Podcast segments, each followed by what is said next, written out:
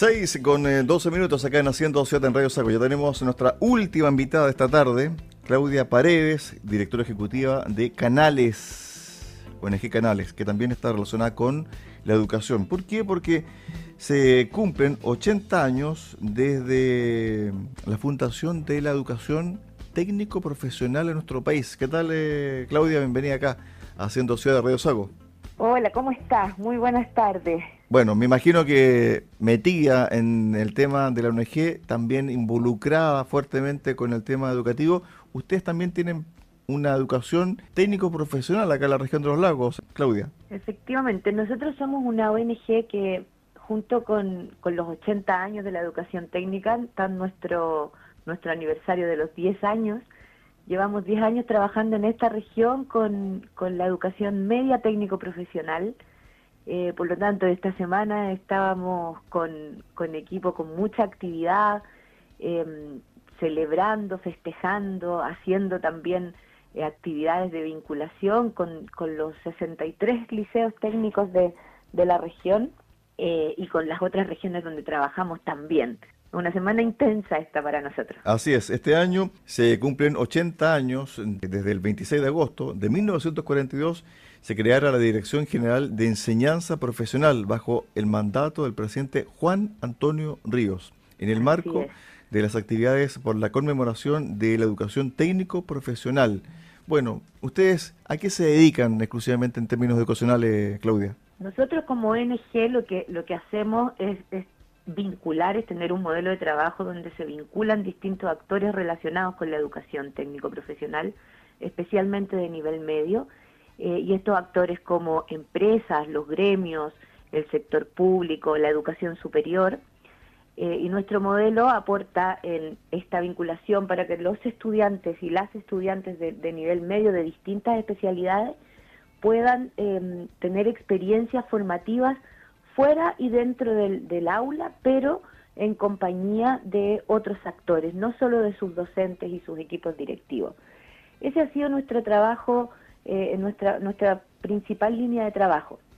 Sin embargo, a, partir del vínculo que hemos creado con estos sectores productivos con los que trabajamos, eh, hemos ido con el tiempo detectando algunas otras áreas que es necesario trabajar, como el desarrollo de habilidades socioemocionales. Entonces también trabajamos dentro de los liceos, eh, entregando a los profesores herramientas que les permitan trabajar con los y las estudiantes el desarrollo de habilidades que, les puedan servir para luego eh, insertarse laboralmente o insertarse en una carrera de nivel superior.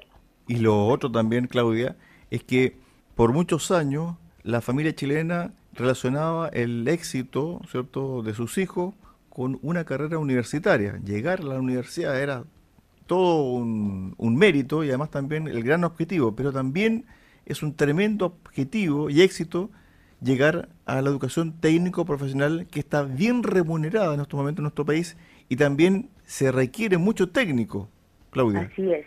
En Chile, en Chile se necesitan alrededor de 700.000 técnicos.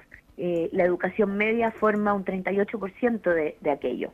La educación superior también hace su, su parte, digamos pero sin duda tenemos una brecha de, entre la necesidad y lo que estamos formando.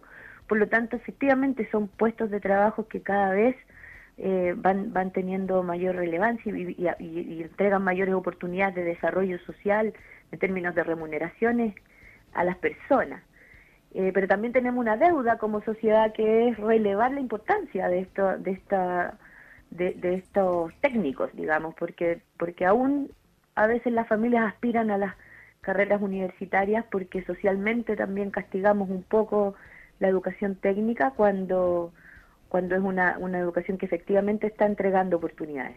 Sí, bueno, uno cuando piensa, por ejemplo, en los vehículos, la cantidad de vehículos que hay por cada ciudad, uno piensa y dice, bueno, me imagino que habrán mecánicos, buenos mecánicos, técnicos, ¿cierto?, que han estudiado mecánica. Cuando uno piensa en la región de los lagos, mitilicultura, salmonicultura, la acuicultura en general. Me imagino que habrán formación de técnicos en acuicultura, Claudia.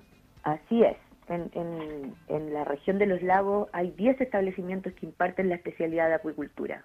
Eh, hay establecimientos que imparten agropecuaria, otro sector, eh, donde estamos bien al debe es en el sector marítimo, donde tenemos solo dos establecimientos que imparten la, especialidad de tripulante y uno que imparte operaciones portuarias y, es una industria que, crece de la mano de la acuicultura.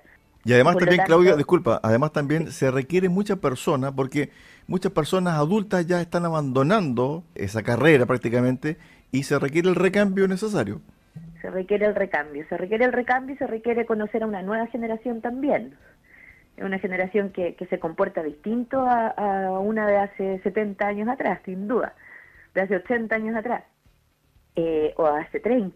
Es una generación muy distinta, con la que se requiere también trabajar distinto y tener una nueva forma también de ver, de ver el, este recambio de, personas en las industrias. Estuvimos con Claudia Paredes, directora ejecutiva de la ONG Canales, a raíz de los 80 años de la educación técnico-profesional en nuestro país. Gracias Claudia y que te siga yendo muy bien junto a esta importante ONG, ONG Canales, acá en la región de los lagos. Un abrazo. Un abrazo, muchas gracias, que estés bien. Chao, chao. Chao, chao.